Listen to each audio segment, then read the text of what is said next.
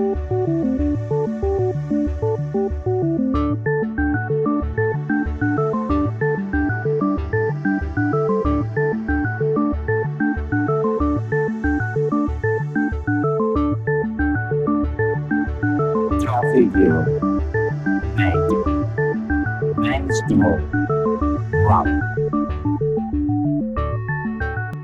Hola, ¿qué tal están amigas y amigos del software libre? Después de un lapsus sin encontrarnos en la red, retomamos a final de este 2019 una nueva edición de Compilando Podcast donde tendremos a uno de los grandes divulgadores de GNU Linux, Yoyo Fernández. Yoyo lleva más de una década escribiendo en diferentes blogs y publicando vídeos sobre GNU Linux, así como siendo uno de los pioneros de los podcasts sobre software libre en español. Yoyo Fernández y sus múltiples actividades divulgativas será protagonista en la sección Algo Alguien. La noticia nos lleva a un nuevo miembro de la familia Slimbook, el Pro X15, un portátil muy potente que viene a mejorar muchos de los aspectos de su hermano menor Pro X y que nos ofrece desde hace algunas semanas la firma española volcada en GNU Linux y el software libre. De ello hablaremos con su CEO, Alejandro López. Y con este código ya escrito, pasamos a compilar una nueva edición la última del año 2019, la última de esta década de Compilando Podcast.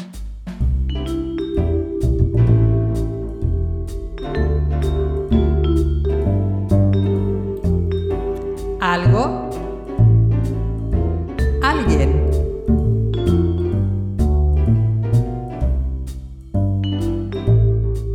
Una de las voces más reconocibles en la divulgación de GNU Linux para todos los públicos es la de Yoyo Fernández. Este andaluz lleva años ofreciéndonos su experiencia como usuario doméstico en el sistema operativo del New y el Pingüino, desde foros, blogs, podcasts y vídeos. Hoy tenemos el gusto de tener con todos nosotros a uno de los precursores de los podcasts sobre GNU Linux y maestro para muchos de los que aunamos dos de nuestras pasiones, los audios y el software libre. Es todo un placer y un honor recibir en Compilando Podcast a Yoyo Fernández. Hola Yoyo, ¿cómo estás? Hola, ¿qué tal? Muy bien, Paco. Encantadísimo de tener eh, en, Compilando Podcast a todo un maestro de la difusión en GNU Linux, eh, como ya hemos dicho en la presentación, antes de entrar directamente en la charla con Yoyo Fernández, y encantadísimo también de tener al padrino de Compilando Podcast, eh, puesto que ya hemos contado en más de una ocasión y, en más de un podcast que Yoyo Fernández tiene mucha culpa de que hoy exista Compilando Podcast, y él fue el que dio ese empujoncito. Yoyo,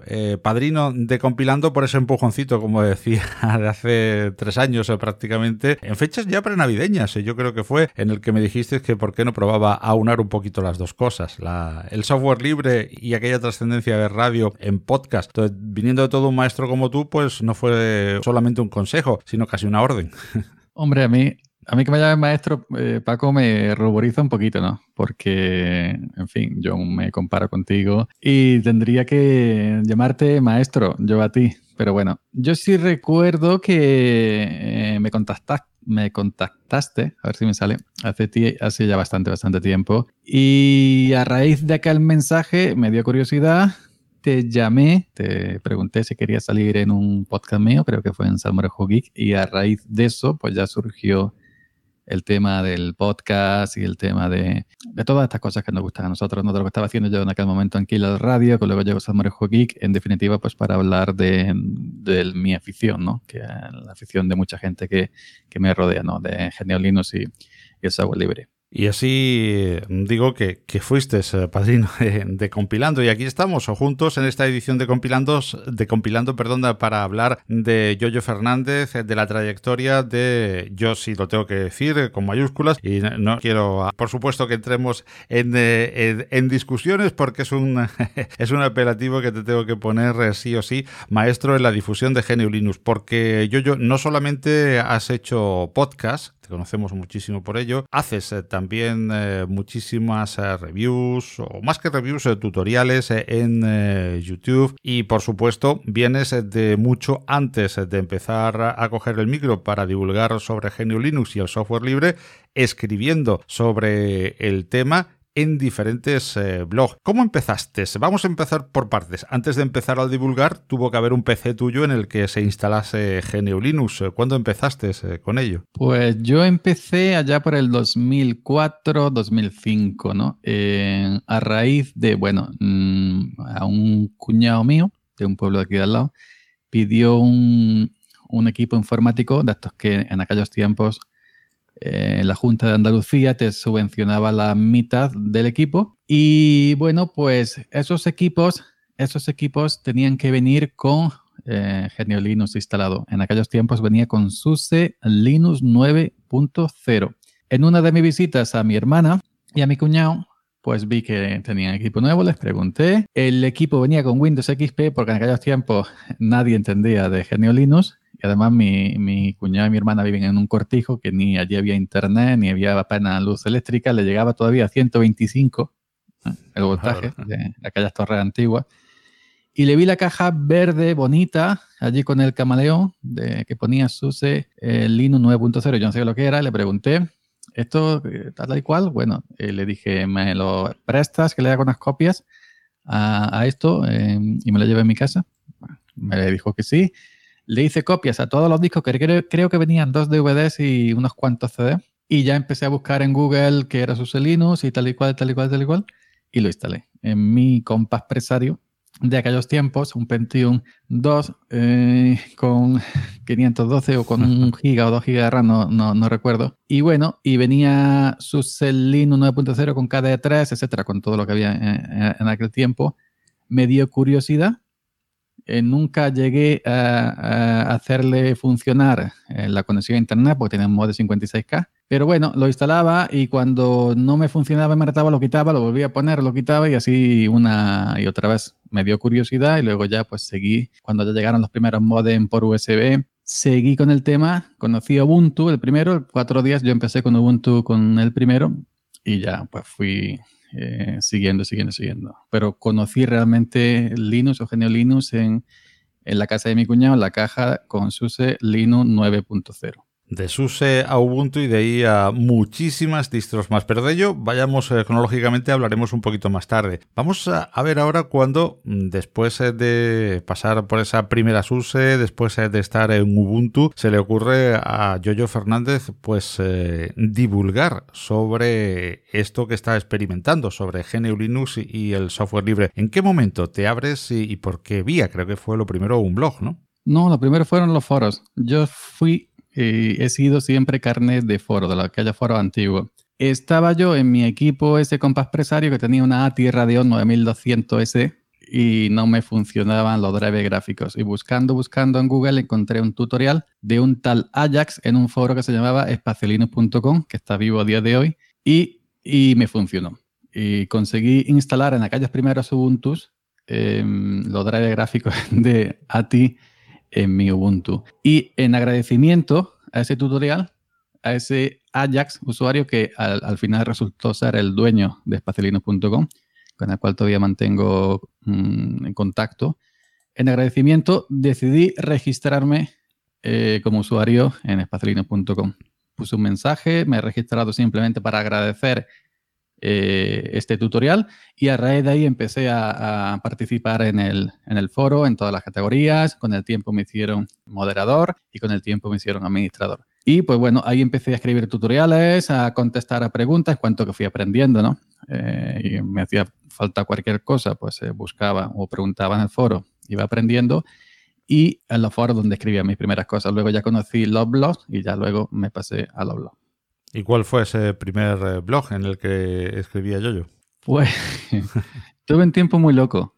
Eh, mm, tuve un tiempo en que, dependiendo de la distro donde estuviera, tenía un blog de temática de esa distro. Por ejemplo, estuve un tiempo con Fedora y hice un blog que, el título blog, prácticamente todo en wordpress.com, en wordpress. no sé qué, no sé qué pues hacía el blog. Mm, luego tuve un tiempo OpenSUSE y había otro blog simplemente para, para OpenSUSE. Mis primeros blogs, creo que uno se llamaba Ubuntu 308. Ubuntu el 308 me ha parecido siempre. Ubuntu 308.wordpress.com. Unos cuantos, uno de Fedora, otro de OpenSUSE, otro de, otro de Ubuntu también, y al final donde los iba borrando. Pero al final donde me establecí ya y donde tuve el boom, boom, boom fuerte fue en Linux, que todavía está vivo, dapplelinux.wordpress.com, que con el tiempo le compré propio dominio, eh, yoyo308.com, y me pasé ahí. Estuve año y medio por ahí y volví y eh, dejé el dominio y volví a, a que a día de hoy sigue existiendo ya como archivo. Y en ese blog fue donde donde realmente eh, me di a conocer a, mucha gente, pues escribiendo sobre lo que yo iba viviendo en el, propio sistema operativo Genelino, ¿no? mis vivencias, problemas, cómo lo iba resolviendo. En definitiva, todo lo que me iba pasando en Geniolinos lo iba dejando en el blog y posteriormente siguieron eh, conocidos uh, blogs para todos los que en algún momento hemos buscado probablemente algún tutorial y esos blogs a su vez tendrían referentes. ¿Quién eran por entonces tus referentes? ¿En quiénes te inspirabas o quiénes eh, eran aquellos eh, a los que tú leías eh, como bueno, buscador de tema GNU Linux, de tema software libre y en los cuales probablemente también te inspirabas para escribir. ¿Quiénes eran en ese caso tus maestros? Había uno que era indiscutible, que todavía recuerdo, y todavía tendrá hablos por ahí archivado. Y a día de hoy creo que todavía sigue recibiendo muchísimas visitas, a pesar de que ya muchísimos años cerrado. Era entre tuces y pepinos entre tustes y pepinos. Eh, ese era el número uno. Esa es la forma de escribir, de redactar. Eh, ese blog no tenía, no tenía comparación con otro ninguno. Había otro muchacho de Fedora que escribía mucho sobre Fedora, era un maestro, también lo seguía, no recuerdo el nombre, que me perdone. Y el otro puntero era Ubuntu Live. Ubuntu Live, que era el, también otro grande, grande, grande, que ya hoy en día prácticamente está pausado. Pero entre tustes y pepinos, el Ubuntu Live, y había otro que era blog de Maverick, eh, también se hizo muy famoso hablando de Ubuntu. Em, yo hice amistad con él, al final abrió foro para el blog, yo también participé en el foro, llegué a ser moderador. Hoy en día es un maquero, totalmente.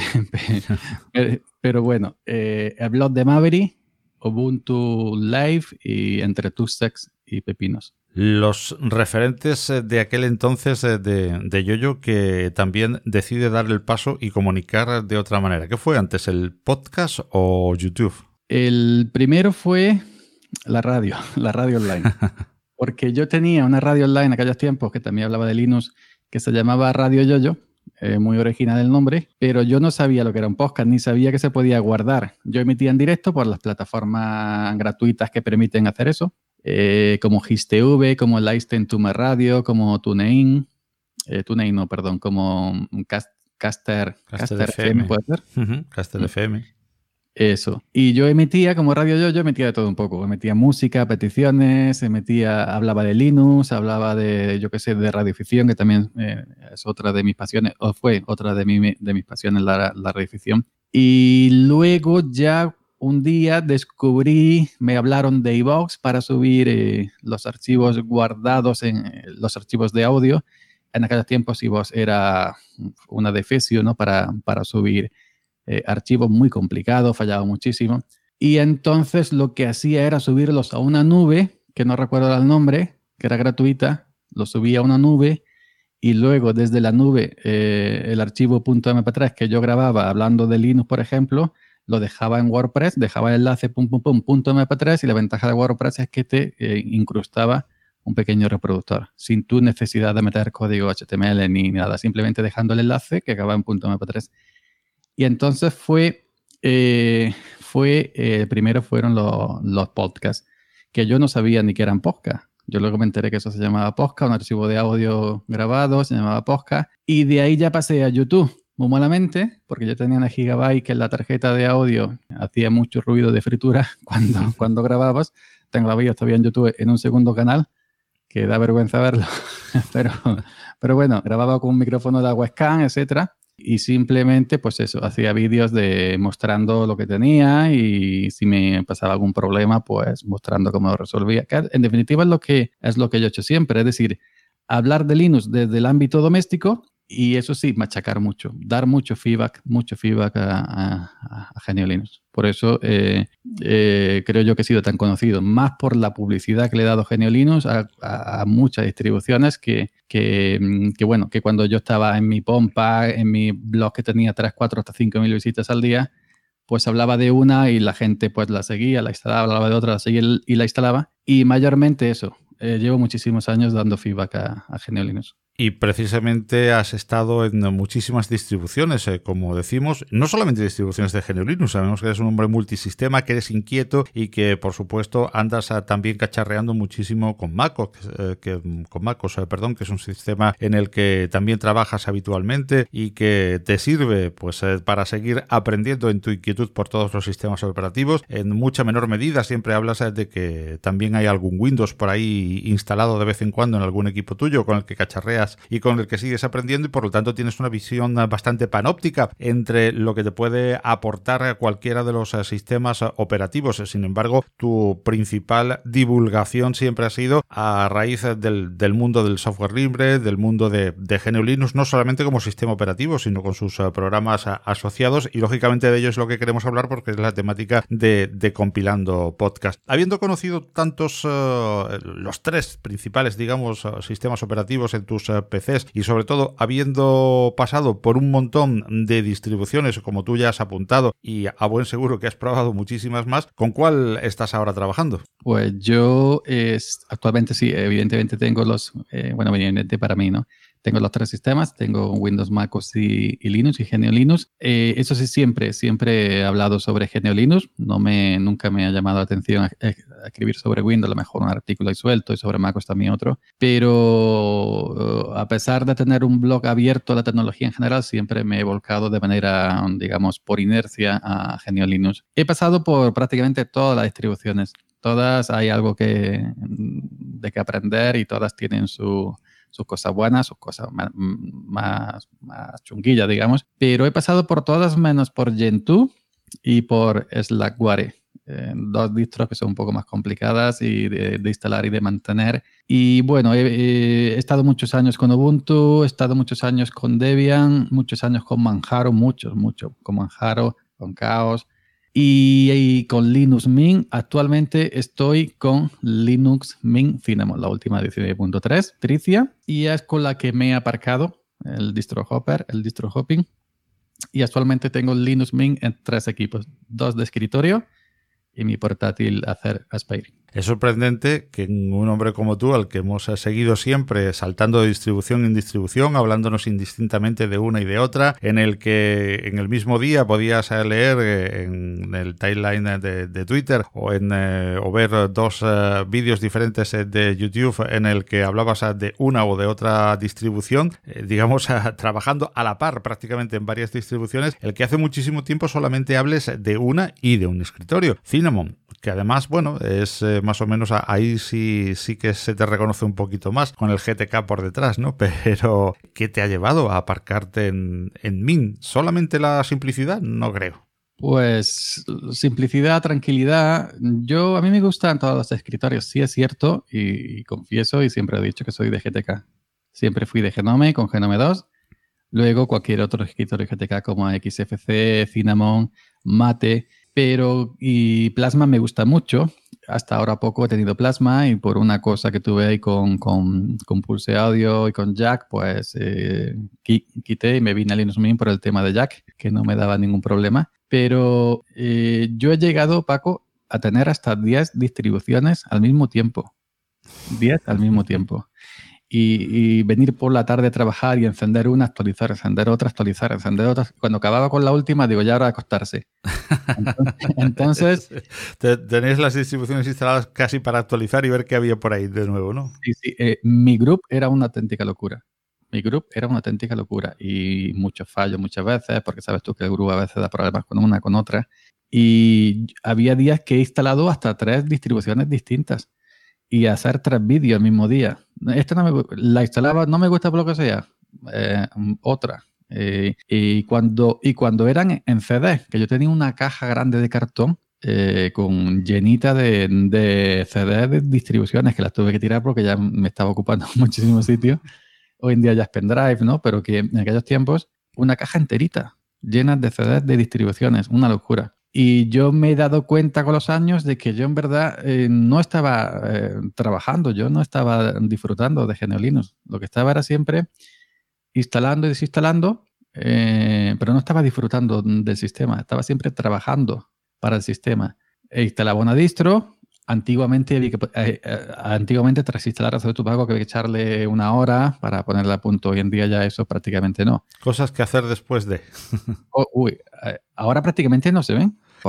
Antes sabes tú que la red estaba llena. ¿Qué hacer después de instalar tal? ¿Qué hacer después de instalar cual? O, eh, hoy quitando eh, Arch y alguna más, ya prácticamente no se ven por esos. Pues yo estaba más tiempo haciendo eso que disfrutando. Entonces, ya que yo ya tengo una idea, lo que quiero es que el sistema trabaje para mí. No yo trabajar para el sistema. Y entonces, pues ya me he dado cuenta a la baja de viruelas, como decía el dicho, que ya no quiero ese meneo. Pero entonces, tú que eres un veterano avezado en, mil y una distribuciones de GNU Linux eh, y dicen que Linux Mint es para principiantes, ¿es eso cierto? Eso, fíjate, hoy el último vídeo que tengo en YouTube, que comento casi una hora entera de hablar, como estamos tú y yo aquí ahora mismo, sobre Linux Mint, por qué estoy donde estoy, por qué me he quedado en ella, me han dejado un comentario eh, que, que, dice lo, que tú dices, ¿no? Que no entienden por qué em, ¿por qué eh, que parece que oficiosamente Linux Mint debe ser simplemente para novatos? No puede ser para un veterano. Que si llegas, eh, que si llegas a Linux nuevo, por ejemplo, de Windows y te quedas, eh, pruebas Linux Mint y, te quedas en Linux Mint o en Ubuntu, por ejemplo, y no saltas a otra más difícil, pues ya no eres Linuxero, ya no entiendes el Linux. No estoy de acuerdo. El Linux Mint es para novatos, para veteranos, para medios, para, para todo lo que quiera. Linux Mint tiene debajo Ubuntu. Y Ubuntu se usa, se usa mucho en, programación. Con Linux puedes programar igual que con Debian o con Ubuntu. Yo siempre recomiendo Linux Mint antes que Ubuntu porque Ubuntu no está preparada para, para la gente que viene, no está preparada para usar para instalar y listo. Linux Mint sí. Y que porque te guste Linux Mint y te quedes ahí, estás menos capacitado que otro que usear, pues no. Simplemente que no necesitas el, eh, necesitas todo ese lío que hay que hacer para tener una, una art a, a punto, ¿no? No hay por qué poner esas eh, etiquetas. Pues eh, hemos conocido que estás en Linux Mint, perdón, decíamos, eh, después eh, de atravesar muchísimas distribuciones. Por lo tanto, también después de haber escrito, después de haber grabado para YouTube y sobre todo de haber hecho miles de interesantísimos podcasts sobre GNU Linux, tú solo y en compañía, porque también participas en muchísimos otros podcasts de compañeros. Este es el, el, caso en el que te recibimos, como siempre, con los brazos abiertos. Pues tienes una visión también, como decíamos antes, eh, bastante multilateral de lo que era GNU Linux la década pasada y en la anterior, hace, pues vamos a remontarnos a casi 20 años, ¿no? Que llevamos ambos metidos en, en este tema. Y lo que es ahora. Evidentemente, podríamos estar horas y horas y horas hablando de las ah, diferencias de aquel GNU y las eh, similitudes eh, que puede haber ahora. Pero hagámoslo en, en, un par de frases, en algo muy, muy notorio, en un par de cosas o tres que, que pesen mucho. ¿Qué se diferencia ese GNU eh, de los principios? Tampoco queremos hablar de los principios cuando GNU Linux era para casi cuatro amigos del señor Torvalds, ¿no? Eh, sino de cuando, pues al principio de los años 2000 eh, o así, ya se empezaba a popularizar, ya había por ahí CDs y ya eh, se, empezaba a notar en la red. Pues, ¿qué se diferencia ese GNU Linux de entonces al de ahora? ¿Qué tres o cuatro cosas de peso notas de diferente? Pues hombre, la diferencia, acá en Linux eh, había que currárselo bastante. Acá en Linux estaba todavía, acá Linux estaba todavía un poco verde. Y mm, el kernel no abarcaba tanto hardware como, como abarca hoy en día. La diferencia que en Linux, acá el Linux de aquellos tiempos era para gente mm, interesada en el sistema, para gente que quería aprender, para gente que tenía curiosidad por el sistema, que no le importaba perder horas y horas y horas y horas. A mí eso no, nunca me ha importado. Yo me he hecho tutoriales en mi blog de que tardaba 4 o 5 horas en redactarlo delante de, sentado delante del monitor en la mesa y no me, y no me levantaba. Y mm, lo que sí está claro es que para usar el Linux o GNU Linux tienes que tener curiosidad por el sistema. Y hoy en día, pues es eh, la facilidad. Hoy en día ya no te hace falta ser tan curioso para usar GNU. Te instalas, por ejemplo, una Manjaro te instala, por ejemplo, una Linux Mint, como en mi caso, Em, y no necesitas eh, abrir una terminal, no necesitas, eh, no necesitas saber em, todo los recodos del sistema, del kernel, etcétera, porque eh, las distribuciones te lo dan prácticamente todo hecho, porque quieren llegar a, más usuarios. Entonces, cualquiera que tenga un mínimo interés puede usar GNU Linux. Y entonces, no te hace falta estar delante de una pantalla, no te hace falta mm, tantas y tantas horas, no te hace falta buscar tanto en, Google, por ejemplo, en foros, en blogs. Por eso ya no, no hay ese hervidero de blogs que había antes, ese hervidero de foros que también prácticamente han desaparecido y se concentra prácticamente todo en Telegram, pero mayormente es para compartir, ¿no? Porque hoy en día cualquiera puede instalar GNU Linux y la diferencia es la facilidad la facilidad que hay ahora comparado con la dificultad que había antes que, que había que currárselo ¿no? y había que estar ahí aprendiendo, hincando los codos. ¿Y algo que haya empeorado desde entonces? ¿Que veas peor o que no te guste o que te haga sentir más incómodo? Yo he sido muy crítico eh, con la comunidad en sí. Yo he sido muy crítico con la comunidad eh, de Genio Linux y para mí uno de los principales en aquellos tiempos, y aún se conserva, aunque son una minoría, de los principales escollos que tenía este sistema operativo era la propia comunidad, porque al que llegaba nuevo lo espantaban, al que llegaba nuevo lo apaleaban prácticamente. Las guerras que han habido entre la comunidad eh, por escritorios, por distros, que hoy en día siguen prácticamente, si no igual, pero casi, y, y bueno, eh, en todos los sitios cuestionaban, ¿no? Pero la comunidad de, de, de Genio Linux ha sido eh, yo creo que mm, a veces eh, ha puesto la zancadilla más que ha ayudado. No se puede, evidentemente, mm, generalizar en todos los sentidos, en todos los campos, ¿no? Pero bueno, por lo demás, pues no sé, eh, van avanzando a buen ritmo, quizás para los más puristas van metiendo cositas que no, que no pegan mucho con el espíritu del software libre, pero bueno, eso también se puede a lo mejor tener en cuenta para la gente más purista. Yo, yo, y en tu caso, que tanto tiempo llevas alrededor de GNU Linux y el software libre, y como venimos diciendo, pues tienes esa visión histórica también como usuario, en los últimos quizás dos o tres años, como mucho cinco en el último lustro, el eh, open source, el software libre, primos hermanos, quizás más en su versión open source, por ser más empresarial, pues está dominando prácticamente servidores, eh, grandes computadores, muchísimos de los eh, programas que hoy se utilizan, incluso sobre, sobre plataformas que no son open source, pues son también programas de código abierto. En fin, empieza, bueno, empieza no, está dominándolo todo prácticamente, ahí están los números en, un tanto por ciento increíble menos el,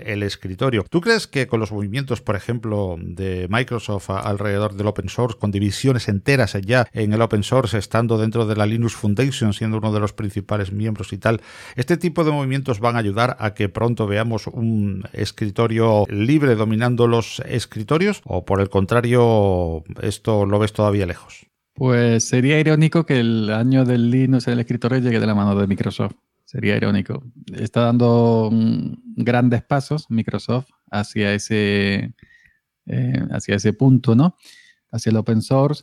Y mm, hay gente que dice que, bueno, que, que, no lo está haciendo mal. Habría que ver en qué condiciones y, y, cómo lo hace. Evidentemente, todo, todo esto que hagan estas corporaciones, estas grandes multinacionales, eh, van a tener más impacto, más empuje que cualquier distro pequeñita, ¿no? Como puede ser Linux Mint, que ya sabemos que la manejan un puñado de voluntarios, y no sé, pues Microsoft, Canonical con Ubuntu, que Ubuntu yo la veo un poco más frenadita desde que se pasó a Genome. Yo para mí con Unity hubiera triunfado mucho más pero que yo creo que posiblemente si veamos un escritorio, como tú has dicho, y posiblemente venga de la mano del, enemigo de toda la vida, que ah, habrá que ver cómo viene y ojalá fuera en buenas condiciones, es decir, respetando las licencias correspondientes GNU y que hagan un escritorio abierto, porque yo para mí que al final Microsoft, al final tiene que ser como, como, como Apple, o hará como Apple, el, el escritorio gratuito, el sistema operativo gratuito. MacOS es gratuito. MacOS simplemente te cobran por el hardware. Que sí, que con los precios que tiene MacOS, el, el, el precio, el coste del sistema operativo ya incluido, ¿no? Pero que que si hace, que si viene algo eh, por esa parte de Microsoft, que lo liberen, evidentemente, ese escritorio y que, y que bueno, y que lo licencien como libre sería lo ideal, porque, hombre, yo no creo que vayan a poner eh, Windows libre, ¿no? Pero sí eh, esos pasos que están dando hacia el open source, con el tema de, de, Linux, ¿no? De GNU Linux. Quizás eh, entiendo, y es reflexión mía, que no sé si la compartes, eh, que Microsoft o Microsoft, o como le queramos llamar, eh, es una empresa, al fin y al cabo, que siempre ha estado a la vanguardia, sobre todo de hacer dinero, ¿no? Y de, y, de tener una, una multinacional que con unos números importantísimos. Y la empresa, evidentemente, está súper volcada la investigación está súper volcada y los números están ahí. Es que es un desarrollador en los últimos años con el open source. Entonces, eh, si eh, Microsoft eh, quiere seguir haciendo software para la, empresa, para los gobiernos, que están también poco a poco integrándose en el tema open, open source, pues tiene, tiene que ir y nadar en esa corriente y no enfrentarse a ella como hizo en tiempos de Balmer. Quizás alguien como, como Satya Nadella ha entendido que hay que estar en la corriente que está empujando, ahora que está empezando a, dominar el open source y no quedarse atrás como les pasó con el teléfono. Efectivamente, y yo creo que Satya lo está entendiendo y van en ese camino. Se está viendo, ¿no? Que nunca se ha visto una Microsoft como la que estamos viendo en, estos tiempos. La comunidad evidentemente desconfía de ello por, por el pasado, el pasado que, han tenido. ¿Es, es, ¿Es recomendable esa desconfianza? Yo creo que no nos podemos fiar del todo, del todo, del todo de Microsoft. Claro, evidentemente no nos podemos fiar de todo de, Microsoft mientras que no eh, se vea claramente que vienen con buenas intenciones. Eh, Microsoft tiene un pasado bastante oscuro, que todos, todos los conocemos, y evidentemente todo lo que huela a código cerrado está ahí, siempre la duda está ahí. Entonces, no es que vayamos a odiar la muerte y ir allí a Redmond a pegarle fuego, pero sí tenemos que tener una, desconfianza, sí. Una prudente desconfianza, que diría el autor. Sí, actuar con prudencia. No desconfianza, decir, no, actuar con, con prudencia, eso sí.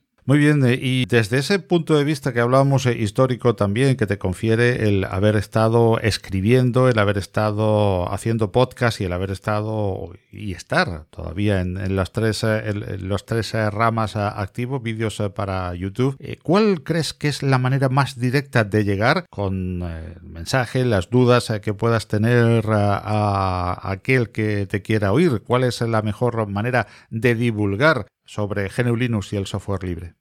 Pues eh, lo que voy a decir eh, va a resultar irónico. La mejor manera, la más rápida, la más potente, por, llamarla así, aunque no la palabra, no, me sale la que quiero decir, viene de la mano de lo cerrado, de lo privado, es YouTube. Yo he escrito mucho en blog eh, y en su tiempo tenía buena aceptación, muy buena aceptación, pero la forma de consumir contenido ha cambiado ya nadie prácticamente lee. Los foros están prácticamente muertos, salvo excepciones. Eh, los blogs están prácticamente muertos, salvo excepciones. Los blogs personales sí. Y bueno, la forma de, consumir contenido ha cambiado hacia lo multimedia. Y yo, por ejemplo, escribo un post en mi blog, pues puedo tener, eh, estaba teniendo antes de ponerlo en pausa 800, 700, 600 visitas y eh, escribo, eh, hago un vídeo sobre GNU Linux en YouTube y a los dos días tengo miles porque prácticamente ya todo el mundo tiene YouTube en su bolsillo, con Android, con, con el teléfono que quieras es muy rápido, llega mensaje muy directo, la gente te ve, la gente puede opinar en un solo clip porque todo el mundo tiene YouTube, todo el mundo tiene una cuenta Gmail. Y es decir, es muy, te lo puedes llevar a, a todos sitios y es muy, muy llevadero de consumir, no cuesta apenas nada, ¿no? Y yo estoy teniendo en YouTube un feedback tremendo de miles y miles y miles de visitas que nunca jamás en la vida había tenido en ningún otro medio. Y el YouTube y los podcasts actualmente son los que se llevan la palma. Exceptuando cuatro blogs que siguen triunfando. Tenemos el tema de Muy Linux, que sigue ahí dando guerra, y son la referencia. Atareado, que también está ahí el hombre que sigue siendo referencia. Eh, David 8 y Linuxito. Algunos cuantos blogs más que siguen resistiendo, pero la forma. Esos blogs yo creo que lo visitan la vieja guardia, como nosotros, ¿no? Pero la forma de consumir eh, contenido ha cambiado hacia lo visual y hacia lo, el, oído, hacia la vista y hacia el oído.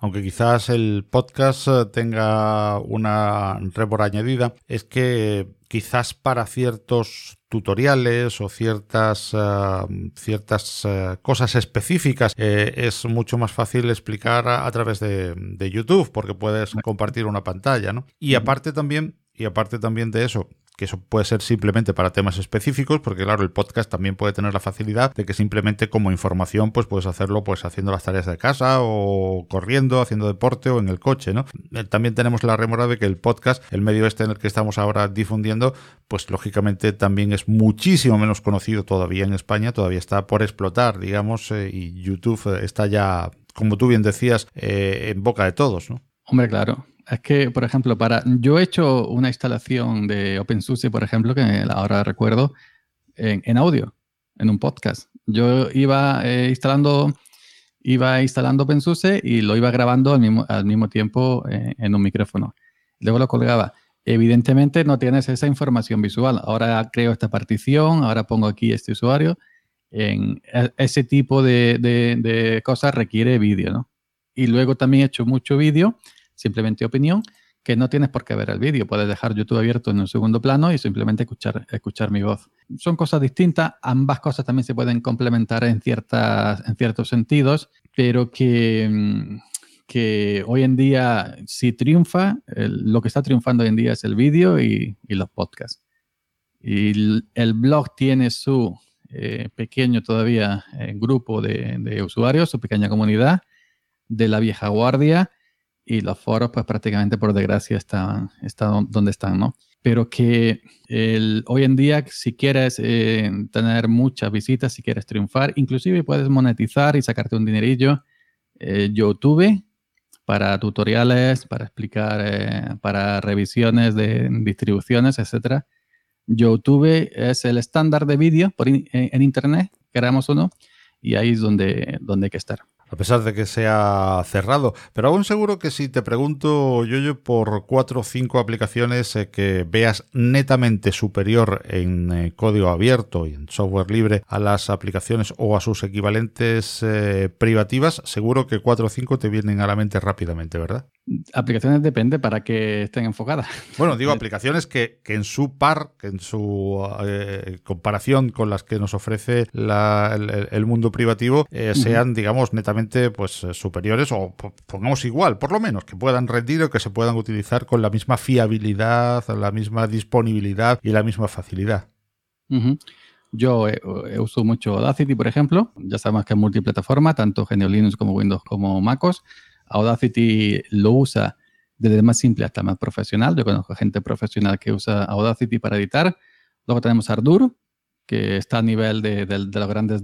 Eh, luego tenemos Jim, también pues eh, para la gente que no necesita, digamos, el nivel ese de técnica de, de, otros como Photoshop. Y luego tenemos uno muy importante que es muy, muy usado, que es OBS.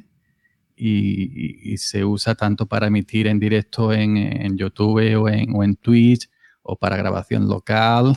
Todos los grandes, toda la gente que quiere jugar online usa OBS y OBS. Hay que recordar que es también software libre. Firefox, por ejemplo, se me viene a la mente también. Firefox es mi, navegador de referencia, lo vengo usando desde que se llamaba Firebeer. Firebeer, que tenía, un logo, eh, tenía el logo del ave Fénix y lo vengo usando desde, esa época. Siempre ha sido mi navegador de referencia. ¿Y qué recomendaciones eh, para ir concluyendo, Yoyo, darías a quien eh, quiera ahora, en el 2020, pues eh, entrar en GNU Linux eh, con ese recorrido que hemos dicho, con esa gran cantidad de cambios, con esa gran facilidad de uso que ya tienen en la mayoría de las distribuciones de GNU Linux, en las cuales ya no hace falta pues eh, ir tirando tanto de tutorial, ir tirando tanto de foros, como tú bien decías, aquellos antiguos foros en los que había que consultar casi cada paso. ¿Qué recomendaciones podrías dar a quien se quiere pues adentrar dentro de este mundo del software libre y más que del software libre, porque el software libre, como ya hemos acabamos de hablar, lo podemos encontrar en muchísimas aplicaciones corriendo sobre sistemas privativos, es quien se quiera introducir justo en, en GNU Linux a través de una de sus distribuciones de escritorio. Pues yo voy a dar tres recomendaciones. o cuatro para, los, para distintas paqueterías y con respeto a la demás, pero yo creo que es la que mejor mm, le va a venir al, que quiera entrar en, este mundo. Para el que quiera .deb, para que quiera facilidad y una con base Ubuntu, Linux Mint, siempre la, he recomendado antes, antes que, la propia Ubuntu. Eh, Linux Mint 19.3, la última, la tienen en, en de Cinnamon, en Mate o en XFC. Para quien quiera Debian, sin complicaciones, voy a recomendar MX Linux con el escritorio XFC. Para quien quiera probar Pacman, el gestor de archivos de Arch Linux, Manjaro, es el equivalente, digamos, en, en, basado en Arch, eh, el equivalente a Linux Mint, ¿no? En cuanto a facilidad. Y para quien quiera eh, RPM, OpenSUSE. OpenSUSE es mucho más fácil, más lista para usar después de instalar que otras como, por ejemplo, Fedora. es OpenSUSE, Linux Mint, Manjaro y MX Linux. Muy bien, pues eh, con esas recomendaciones eh, del maestro Yoyo Fernández eh, concluimos. por supuesto, Yoyo, esperamos tenerte en más ocasiones en, compilando. Dentro de poco también te tendremos en las, el balance del año 2019 y 2020 en un pequeño audio, pero teníamos que, estar, teníamos que tener presente también al padrino de este programa, Yoyo Fernández, en compilando, pues conociendo un poco, aunque sea de manera somera en este algo alguien, tu trayectoria a través de los años de GNU Linux a través de los años y las diferentes eh, formas eh, de divulgación y lo que te debemos eh, también como oyentes y como usuarios, porque quien no ha recurrido a alguno de tus tutoriales años atrás para solucionar uno u otro problema de los que poco a poco afortunadamente nos plantea menos GNU Linux, pero seguimos recurriendo a ti pues para comentar muchísimos de los temas que nos surgen como usuario doméstico, como tú bien dices siempre, de este sistema operativo del GNU y del pingüino. Gracias, Yoyo, por tu tiempo y nos seguimos encontrando en la red a través de nuestras eh, diferentes formas de colaborar en podcast y, en nuestro equipo de Kilo Radio. Gracias a ti, Paco. Yo a mí, en lo que respecta a escribir, siempre me ha gustado muchísimo. Ahora para el blog porque ya, bueno, los tiempos han cambiado y el trabajo aprieta también. Pero yo he escrito tantísimos artículos que no recuerdo. Eh, yo he buscado en Google problemas y me he encontrado a mí mismo en la búsqueda de Google. Digo, Leñe, yo no sabía que había escrito esto. Y me ha gustado siempre, ya te digo, yo he escrito tutoriales grandísimos, grandísimos que están ahí todavía. Pero bueno, eh, grandísimo me refiero por largo, ¿no? No porque yo me vaya a poner que mi tutorial, no, simplemente por largo. Y nada, un placer participar en compilando el podcast este que lo vine a hacer, no te voy a desear suerte porque ya sé que de sobra tú tienes aquí una profesionalidad, sonido envidiable, montaje envidiable, buen hacer, buena gente, buenas entrevistas y muchas gracias por haberme traído aquí. Y, bueno, y tú también sabes que en cuanto que haga falta para, para Salmorejo, para aquí la radio, ahí tiramos de ti también. Y nada, muchas gracias. Muchísimas gracias, Yoyo, por uh, compartir estos minutos uh, de Compilando Podcast, maestro. Gracias a ti. De eso no puedo opinar. Una mujer de este siglo desinformada. De eso no puedo opinar. Una mujer de este siglo sin derechos. Muchas mujeres de hoy no son la mujer del siglo XXI que imaginas. Llama al 900-811-888 y colabora con Manos Unidas.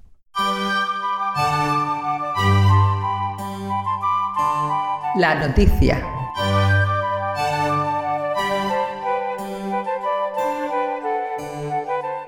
Hace unas semanas nos encontrábamos en la red de redes la siempre agradable noticia de un nuevo portátil con GNU Linux de serie en sus entrañas, el Pro X15 de Slimbook, un ordenador que mejora no solo el tamaño, sino muchas de las prestaciones de su hermano Pro X. Para hablar de este nuevo Pro X15, también de una especial iniciativa de Navidad de la mano de OpenExpo junto a la firma valenciana y de aspectos de su gama y su constante renovación y compromiso con GNU Linux y el software libre, tenemos hoy el placer de recibir en Compilando Podcast a Alejandro López, CEO de Slimbook. Hola Alejandro, ¿qué tal estás? Buenas, muy bien. Un placer estar aquí contigo otra vez. Pues eh, como decíamos Alejandro, un placer de que estés eh, compartiendo con nosotros una grata noticia que ya hace algunas semanas eh, pues teníamos a todos en las redes y es que Slimbook tiene otro modelo Linuxero en el mercado. ¿Y quién mejor para presentarnos este Pro X15 que el CEO de Slimbook? Alejandro, ¿qué novedades representa este Pro X15 con respecto al Pro X a secas? Bueno, pues el, Pro X de, de 15 sería el hermano mayor del, actual Pro X. El Pro X eh, lo, lanzamos en, junio y la verdad es que ha sido un, un, éxito en ventas. Es un portátil de aleación de aluminio y magnesio muy, muy ligero, de 14 pulgadas, es un ultrabook con gráfica dedicada, pero que le faltaban algunas cositas, ¿no? De hecho es de lo más completo que hay, pero porque bueno, tienes desbloqueo facial y, y eh, touchpad con gestos, además implementado con nuestras aplicaciones. Pero bueno, eh, sí que es cierto que si no solo buscamos la movilidad, y buscamos también eh, la, sustituir una estación de trabajo, sí que los clientes nos estaban comentando que, pues, que requerían un ordenador de 15 pulgadas, 15,6 en este caso, que, que fuera más potente todavía. Entonces, el Pro X de 15 no solo es un portátil como el Pro X pero en 15,6 pulgadas, sino que es un portátil que en lugar de llevar un procesador Intel de la serie U de Ultrabook de bajo consumo, lleva un procesador de la serie H, la serie alta de, de, Intel. Es un procesador pues, con más núcleos y con mayor velocidad que nos permitiría virtualizar, por ejemplo, más, más máquinas, ¿no? Entonces es, es un portátil con mejor procesador, más pantalla, como ya hemos dicho, mejor procesador y además en lugar de llevar una gráfica de Ultrabook una MX250 que tiene el Pro X normal, lleva una gráfica eh, Nvidia eh, con tecnología Turing, la 1650, que es una gráfica todavía más potente. Y todo ello sin superar los 1,5 kilos de peso. O sea, es un portátil muy, muy ligero y la verdad es que muy potente. Nadie, no hay otras marcas en el mercado que en 1,5 kilos de, peso te den 15,6 pulgadas y estas características técnicas, la verdad. O sea que nadie se haya engaño de que no solamente ha crecido la pantalla y punto, ha cambiado bastante el modelo con un precio más que ajustado. Sí, la verdad es que sí. Eh, seguimos respetando pues las principales premisas ¿no? de, del Pro X, que son, pues, viene lo que comentaba antes, la cámara de desbloqueo facial, que viene integrada, que viene gracias a un software que hemos desarrollado para la gestión de, de la misma. Y, bueno, gracias a Linux y software de terceros también. Viene con también en un, es muy ligero, como comentaba, en aleación de aluminio y magnesio. Viene con RAID, o sea, la posibilidad de que el cliente nos pida el ordenador con un RAID, que la verdad es que es algo, pues eso, que tampoco están dando muchas marcas. Y al final es, es eh, la gama Pro X, ¿no? Sería este modelo de 14 y el modelo de, de, de 15,6. Los, para los dos, en esta ocasión, se, se ha querido desde un principio servir una versión adaptada por nosotros de, Ubuntu, aunque todo nuestro software, bien sea eh, el Slimbook Face para el reconocimiento facial o, o, el Slimbook Battery, que ya lo conoceréis, y bueno, algunas otras aplicaciones, también están disponibles para otras distribuciones, ¿no?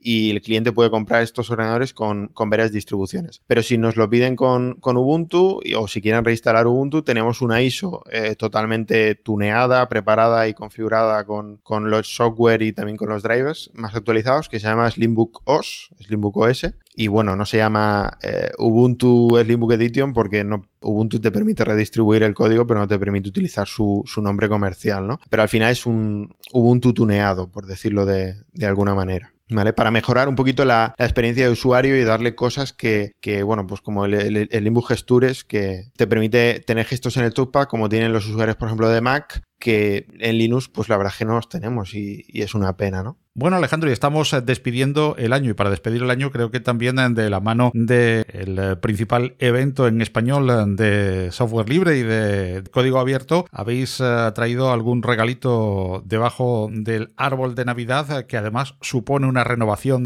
de otro elemento de la gama, ¿verdad?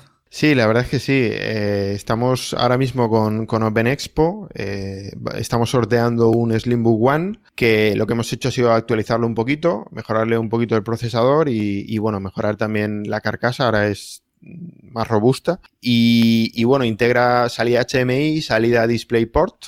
¿Vale? Eh, dos salidas independientes de, de vídeo. Y bueno, sigue siendo un mini PC muy pequeñito de, de 13 por 13 centímetros. Y, con posibilidad de, un disco M2, SSD M2 y un disco secundario SATA, SATA 3. Y bueno, la verdad es que lo más interesante no es el producto, lo más interesante para los oyentes es que eh, participen en, en, el sorteo del producto, ¿no? Que lo que tienen que hacer es bueno, hay unas instrucciones. Seguro que si en Twitter o en, o en Instagram ponen el hashtag el Slimbook de Open Expo, hashtag el Slimbook de Open Expo, verán que la gente está participando y verá las instrucciones. Nada, es básicamente, bueno, poner un hashtag diciendo por qué eh, te gustaría tener ordenador y etiquetar a un par de amigos y, y automáticamente pues la gente que lo haga entrará en el, en el sorteo que será eh, dentro de 10 días. Bueno, concretamente, porque esto lo estamos grabando, el día 9 de, de enero. Y ya que hemos eh, introducido al One, vamos a hablar del resto de gama. Ya hemos hablado de las eh, dos eh, estrellas, el, Pro X y sobre todo el Pro X15, que es el, que, el motivo de esta noticia en compilando podcast. Pero por supuesto, Slimbook sigue ofreciéndonos otra gama, aparte de los portátiles, en ordenadores de sobremesa, en All One. ¿Nos puedes recordar un poquito la gama y sobre todo dónde nos referimos para verla, para ver precios, para configurar? Bueno, toda la información está disponible en la página web slimbook.es, www.slimbook.es. Y bueno, mm, tenemos, por ejemplo, la gama Quimera, que es la gama sobremesa, que se monta tanto en refrigeración líquida como en refrigeración de aire, la clásica. Eh, dentro de esta gama, recordarle a los oyentes que configuramos ordenadores desde de sobremesa la gama Quimera empieza en los 449 euros y bueno, hasta servidores eh, con AMD Threadripper de 4.000, 5.000 euros se pueden configurar. O sea, son ordenadores muy, muy configurables. Vienen en, bueno, por supuesto con el sello de garantía de Slimbook, con nuestro servicio de garantía y vienen montados, bueno, pues en una caja de aluminio, eh, una torre de aluminio muy, muy elegante con, con cristal templado. Eh, la cual está sufriendo también una renovación y aparecerá disponible en la, en la, página web en los próximos días, aunque los clientes que lo estén comprando ya recibirán ya la, nueva caja. Es un poquito más perfilada y, bueno, con un diseño bastante elegante. Los componentes internos, los que el cliente configure, desde un Intel, una AMD, un i5, un i7, un Ryzen, pueden configurar casi cualquier cosa, ¿no? Este sería la, gama de sobremesa y luego pues tendríamos también de, mini PCs, además del One que, que, se sortea en Open Expo, tendríamos el Zero, que es un ordenador con refrigeración pasiva, o sea, que no tiene ventilador, que nos lo piden mucho, bueno, pues eh, centros escolares, autoescuelas, empresas en entornos industriales que requieren terminales, ¿no? O sea, el ordenador que se llama terminal. Es un ordenador que vale 199 euros y, bueno, que, es más que suficiente para, para muchas tareas ligeras que, se realizan en el día a día, ¿no? Y luego pues tendríamos el Apollo, que es el all-in-one de aluminio, con, un diseño muy elegante y, y muy bonito, que también es, es uno de los productos bastante interesantes de, los que ofrecemos. Y bueno, ahí está, está toda nuestra gama y este 2020 pues esperamos seguir renovando y seguir ofreciendo productos que algunos simplemente sufrían actualizaciones en, sus componentes y, quizás si todo va, marcha bien en las pruebas que tenemos, quizás haya algún, algún producto nuevo, algo diferente en la gama. Y lo más eh, importante para nuestros oyentes, amantes eh, del software libre y de GNU Linux, es que pensados eh, por, para y con el software libre y con GNU Linux preinstalado en sus entrañas. Correcto, así es. los clientes siguen pudiendo elegir un montón de distribuciones disponibles en la página web o elegir Dual Boot para los, entornos empresariales que requieran Windows, que también nos piden de vez en cuando. Y bueno, siempre dándole al usuario la, posibilidad de, elegir y de configurar al máximo sus, dispositivos. Muy bien, pues eh, Alejandro López, CEO de Slimbook, muchísimas gracias eh, por haber estado compartiendo con nosotros eh, en este último compilando podcast del año, pues esa grata noticia que hace ya unas semanas saltaba atrás de ese, nuevo miembro de la familia de Slimbook, siempre volcada en el software libre en GNU Linux, que es el Pro X15. Gracias Alejandro y el mejor de los deseos para este 2020 que apenas va a empezar a echar andar dentro de unas horas. Gracias a ti, un placer estar por aquí. Y bueno, eh, comentar que menos mal que tu Excalibur te funciona muy bien porque el Pro X de 15 es un, sustituto exquisito. Pero bueno, las cosas se hacen para durar y, el tuyo tiene que durar mucho. Pero bueno, en un futuro yo sé que le has hecho ojitos a este. Con total eh, seguridad. Con total seguridad. Y después de la gratísima experiencia del, del Excalibur, que no puede ser mejor, inmejorable, pues el Pro X15 es un candidato excelente a la renovación. Bueno, gracias y, esperemos que, que dure mucho y aquí estaremos cuando haya que cambiarlo. Feliz año. Igualmente. Compilando Podcast, un podcast de GNU Linux y software libre.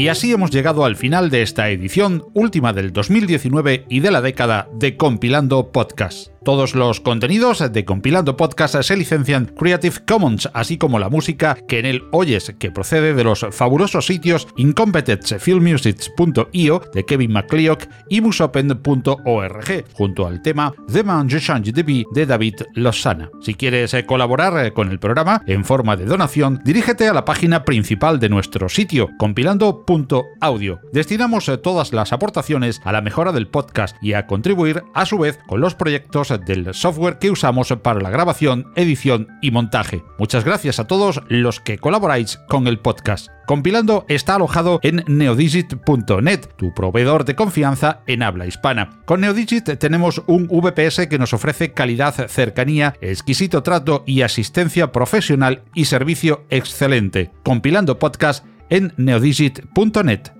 Ya sabes eh, que puedes dejarnos eh, tus eh, comentarios y opiniones, así como sugerencias en el correo del podcast redacción compilando.audio. Igualmente puedes hacerlo en los apartados de comentarios de las diferentes plataformas que distribuyen el programa, como son Evox, iTunes o Apple Podcast, Spotify, Google Podcast, Spreaker, SoundCloud, audios de YouTube, entre otros o como fuente principal la web del podcast compilando.audio. Hasta nuestro próximo encuentro en la red, si Dios quiere, os deseamos salud y felicidad, con un saludo especial a todas y todos de quien os habla Paco Estrada. Que el año 2020 y la década que comienza vengan llenas de cosas buenas para todas y todos. Y por supuesto, que esté repleta de mucho y buen software libre. ¡Que lo hay! ¡Hasta luego!